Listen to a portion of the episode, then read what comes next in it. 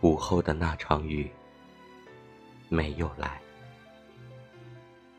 作者：蝴蝶姑娘。初夏时分，我们因美食相遇。那天刚好是我生日。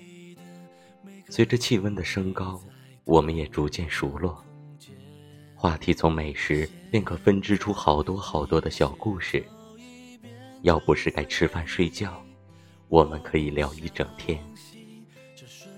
他特别懂我，欣赏我每一个小小的成绩。我也特别愿意把生活琐碎分享给他，因为懂得，所以欢喜。我让他给我唱歌，他说怕吓跑我。我说，那你会什么？他说，会夸你啊。那时的日子，便多了一颗蜜糖。我问他，四季里最喜欢哪个季节？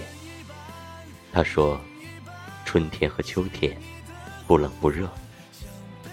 冬天也很好啊，下点雪多有意境。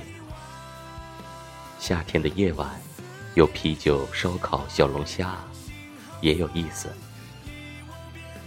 这个四季人间。我们都一样浅喜深爱着。一个大雨的午后，他说：“你那么会写，来做首诗吧。看雨多浪漫。”我笑着看他，觉得他就像雨中的那首诗，无需多言，就很美好。也许所有的相遇，最终都会别离。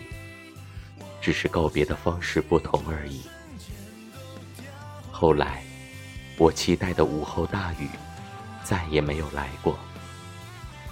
这当中，没有可惜，没有不幸，只因这世界所有的故事，从缘起，从缘灭。